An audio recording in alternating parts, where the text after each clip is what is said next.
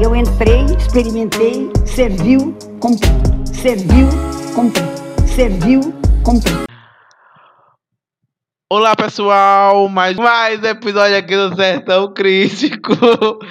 E olha só, se você esperava algum episódio assim, meu Deus, maravilhoso. Porque o último episódio, puta que pariu, hein, galera? Vocês adoraram a putaria, mas como vocês amam a safadeza, como vocês amam uma coisa meio 18, como vocês amam falar sobre. Como vocês sexo. parecem que são Danilo.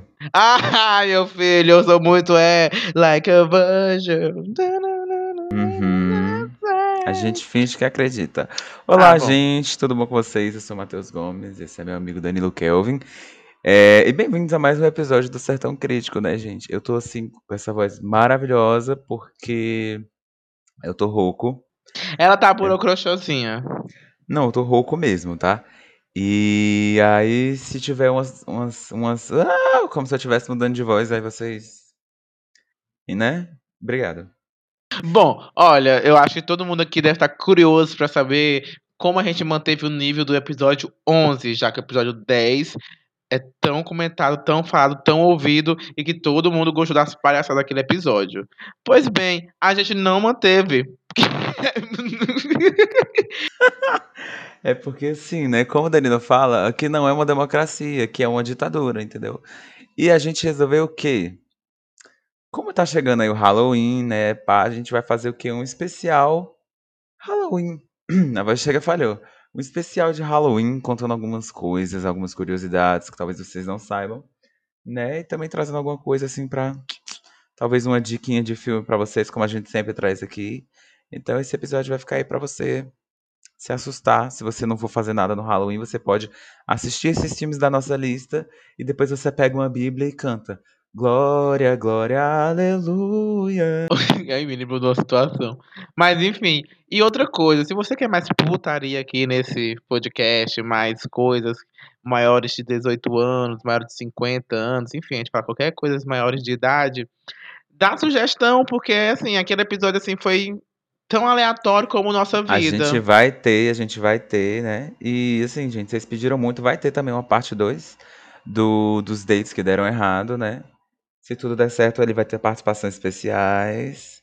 Fiquem ligados também É, nas não, nossas a redes sociais, gente que a gente vai quer- estar pedindo também histórias de vocês. Caso É. vocês queiram contar, a gente vai estar aqui destilando toda a nossa cultura para contar os, os casos de vocês. Mas olha, a gente também quer outras ideias, tá? Se você quiser que a gente fale sobre outras coisas que não sejam dates, diz pra gente, tá? Enfim, e é isso. Então, no episódio de hoje, vamos fazer um especial assim, Halloween, porque, enfim, somos órfãos.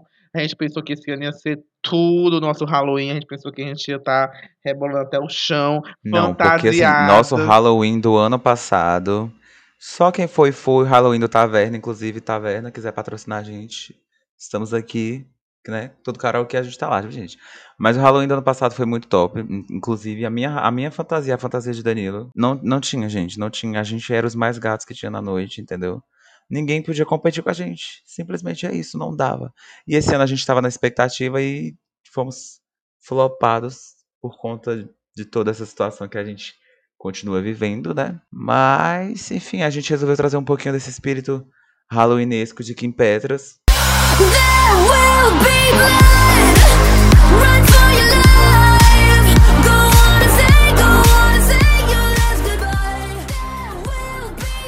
É, E é isso, gente. Vamos trazer aqui umas histórias macabras de backstage dos filmes de terror. Porque a maioria das vezes a gente vê esses filmes a gente pensa, hum, beleza. Mas o que foi que aconteceu? Teve alguma coisa que aconteceu? Tá. Bom, assim, é- é, o filme já é de terror, mas aí quando o filme, além de ser de terror, acontecem coisas de terror. Entendeu, pleonasmo? Pois é, gente. É isso aí o episódio de hoje. O que acontece, gente? Acontece que, tipo assim, hoje a gente vai trazer. Calma, calma. Perdi meu raciocínio. O que acontece, gente? Acontece que não é só o filme de terror que serve pra dar susto na gente. Às vezes as pessoas estão gravando e acontecem coisas no set de filmagens, acontecem coisas com as pessoas da produção, entendeu? Coisas pesadas. E hoje a gente vai trazer algumas dessas histórias pra Às vocês. vezes é tão pesado que a pessoa ela morreu. Claro, meu filho. Tem que entregar logo aqui de mão beijada, meu filho. Então, ó, deixa aí na sua cadeira. Bota sua pipoca. Eu esqueci como é que era o meme que eu ia fazer, mas enfim, é isso. Vamos pro episódio. Você, você vai ficar bem que aquele momento é ASMR. Fica no seu cantinho bem aconchegante, apague as luzes, feche os olhos e medite nessas histórias de terror. Pareceu uma coisa tão pornô agora.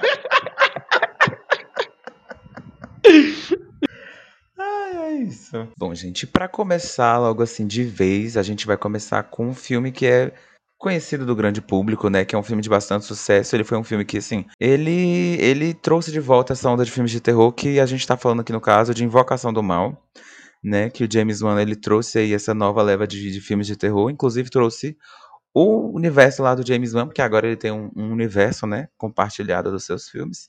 É um universo tão é grande seguinte. que já apareceu em É, Aquaman. é verdade, apareceu uma. Nada com lá nada, em mas enfim.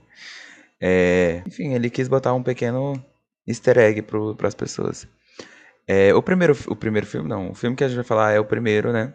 E ele- esse filme é baseado em fatos reais em si, tá, gente? Ele é baseado na família Perron, que teve experiências assustadoras na década de 70. E alguns membros da família foram ao set de produção do James Wan, né? Exceto a mãe, a Carolyn Perron. Assim que eles chegaram no local, uma rajada de vento atingiu a todos, mas as árvores permaneceram paradas.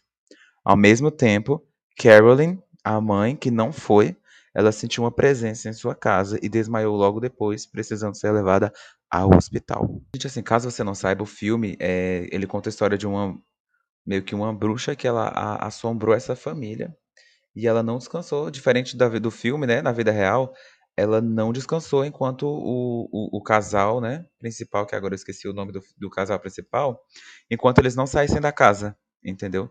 Na vida real, é, não teve finalzinho feliz, eles expulsando a Batseba, sei lá como é que é o nome, da casa. Na vida real, ela continua assombrando o pessoal da família e o, o, o, o pessoal que expulsava os demônios, eles não conseguiram, tá? Então já percebe que na vida real já foi triste e nos bastidores ainda teve uma treta. Uma treta de outra dimensão. Eu não podia deixar essa piada passar, sabe? Pensa em Caça-Fantasma também, se puder aparecer aí. Olha, e esses climas assim, é, é porque é um filme novo, né? 2013. Se fosse um filme mais antigo, que é aí que aparecia coisas do capeta, que era, nor- era normal, você gravava um filme de terror antigamente, né? 1950 e bolinhas, e sempre tinha alguma merdinha acontecendo ali nos bastidores. Alguém sendo exorcizado, alguém com o demônio dentro do corpo, alguém que morreu. E esse vai ser o nosso próximo item da nossa lista, que é o filme. Bom, o nosso próximo da lista é o primeiro filme de um grande fenômeno, que é o, o Poltergeist, lançado em 1982. Que assim, ó, o que aconteceu nos bastidores, né? Ele é considerado um dos filmes mais assustadores de todos os tempos, tá? Quem for fã de Poltergeist diz aí pra nós. Ele teve várias histórias bizarras, é, enfim, em off, né? Mas a maior de todas foi a morte. Qual é o nome dela? Eu esqueci. Da Heather. A Heather, a atriz Heather. que fez o papel de Carol. Com suspeita de gripe, a criança foi internada, mas sofreu uma parada cardíaca e morreu de uma infecção generalizada. Oi, Covid. Será? Ai, gente, brincadeiras à parte, gente. A... Todo mundo sabe que o filme de. Poltergeist, é, falando agora Deus está repreendido, em nome de Jesus tudo mal, né? Que a gente grava, mas uh, é tudo palhaçada até no momento que não é. É, é, esse filme, ele é, Poltergeist, é tipo um, um demônio que ele meio que assola a criança, alguma coisa assim. E a menina que fazia o papel principal era uma criança. E ela morreu. E aí a gente fica aquele questionamento, né? Foi brincar com um negócio que mexe com criança, a criança foi. Será que tem alguma coisa a ver? A gente não sabe. Será que foi realmente uma gripe? Ou não. Pode ter A sido outra sabe. coisa, gente. A gente nunca vai saber. Pode ter sido Aham. um negócio que foi lá e. Ah, vocês querem brincar. Até Vocês porque, querem brincar assim, comigo? esse Eu vou brincar essa com ideia você. da onde desse filme? Vai que uma ideia nunca vem do nada, gente. Então, assim, a gente nunca sabe. Ele sonhou com um demônio e o demônio existe. Meu Deus, tá? eu não durmo hoje.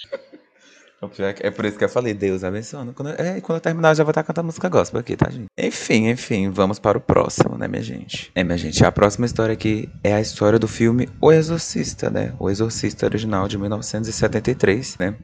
É, e o que acontece? O longa, ele teve vários casos estranhos, né? Desde a morte do ator Jack McGowan, né? Que ele fez o Burke Dennings. Poucos dias após terminar suas filmagens, até um incêndio no set inteiro que precisou ser reconstruído. O diretor, né, do filme, que é o William Friedkin, me perdoe se eu errar o nome do homem, tá? Ele pediu para que um padre fosse ao set para fazer o exorcismo de verdade na produção. Mas o ato aparentemente não teve muito efeito, né? E teve pessoas que falaram que sofreram de ataques do coração depois que assistiram o longa. Agora sim, fica a questão. É um filme realmente muito impactante, mas até que ponto isso de fato foi verdade? Será que isso não é apenas um marketing? Porque todo filme de terror, quando vai lançar, eles botam um marketing dizendo foi o filme mais assustador de todos os tempos, aconteceu isso, aconteceu aquilo. É exemplo de um grande Mas, filme assim- famoso que foi A Bruxa de Blair, o original, que todo mundo dizia que aconteceu várias coisas nos bastidores e tudo foi descoberto que foi mentira, tá? Mas assim, na hora, puta que pariu, você não duvidaria de nada, né? Eu duvidaria. Assim, o, o- esse filme O Exorcista é, é um dos filmes que quase todo mundo conhece, acho que quase todo mundo já assistiu. O SBT já passou várias vezes. E é um dos filmes que mais tem relatos paranormais durante as gravações. Adoro essa palavra, paranormais.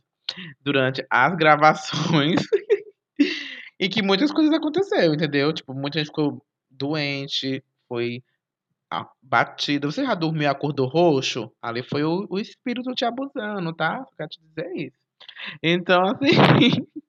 aconteceu muita coisa durante eh, as filmagens do longa original.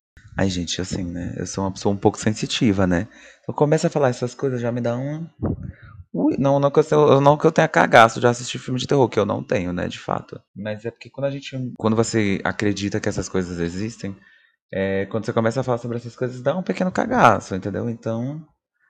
Senhor, É tipo isso. estou aqui, entra na minha casa, entra na minha. Porque, né? é- é- é- são as coisas bem pesadas, né? Aí a gente, assim, por via das dúvidas, se foi ou não foi marketing, vamos com o pezinho atrás, né? Não se joga. Tá, depois você se lasca. É tipo quando você assiste o filme O Sexto Sentido, aí você fica com aquilo na sua cabeça. Será que, será que, que eu já vi essas pessoas em algum lugar? Será? Eu, às vezes, quando eu assisti o Sexto, o, o Sexto Sentido, eu fiquei, meu Deus, quando eu era criança eu vi umas coisas assim.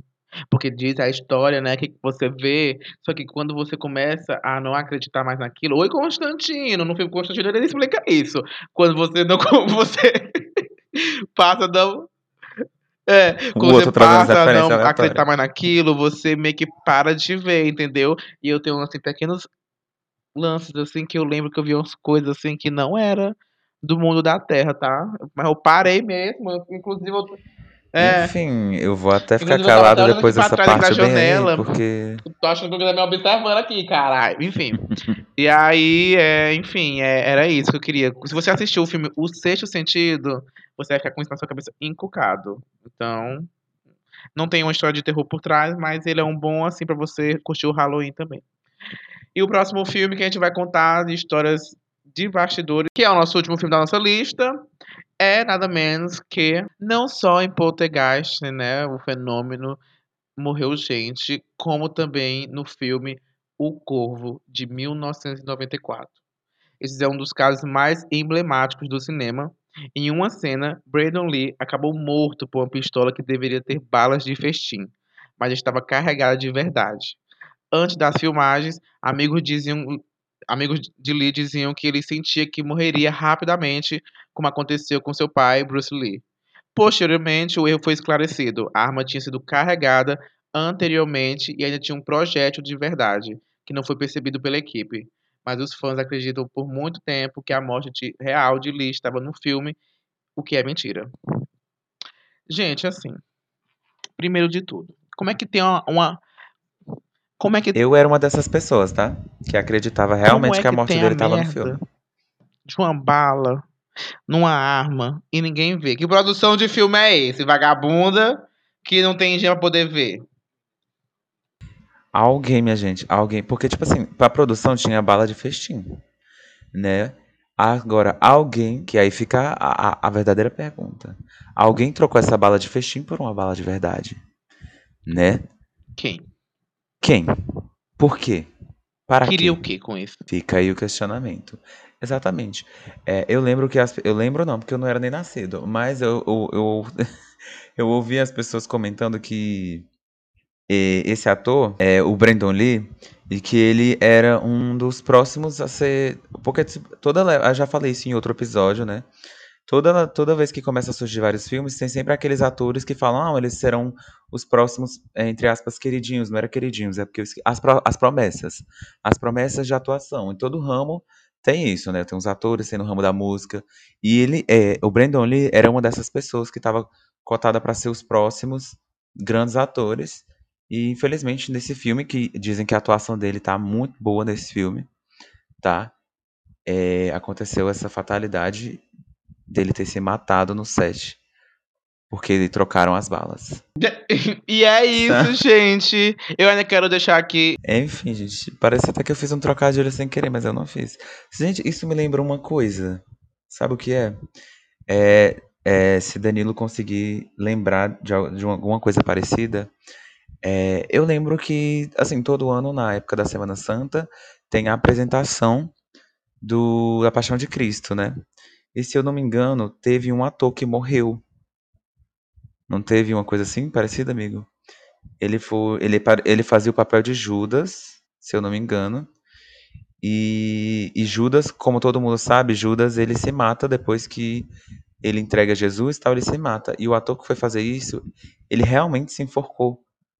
E aí, produção, produção aqui acabou de me confirmar que realmente aconteceu isso, foi em 2012, né, com o ator, o, com o ator Tiago, enfim, gente, é Tiago alguma coisa que eu não vou conseguir pronunciar o, o- o sobrenome dele, né? E infelizmente aconteceu uma coisa parecida, que foi ele falecer fazendo a sua atuação. No caso, de- deu algum problema e na hora que ele foi simular um enforcamento, ele se enforcou de verdade. E lembrando que a Paixão de Cristo é tipo um teatro a céu aberto.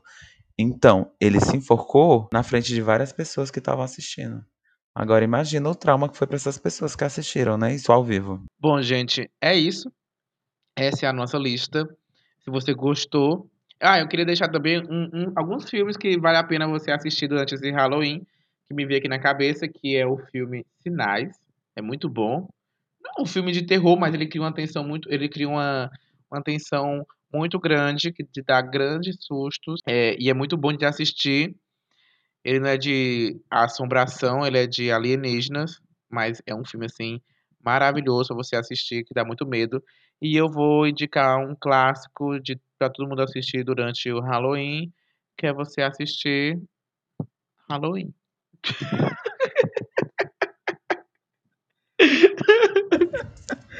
Ai, eu vou nem comentar. Já que a Danilo deu a dica, eu vou dar uma dica. Que é Abismo do Medo, que é um filme que eu assisti, eu gostei bastante. Ele é um pouco, talvez, datado.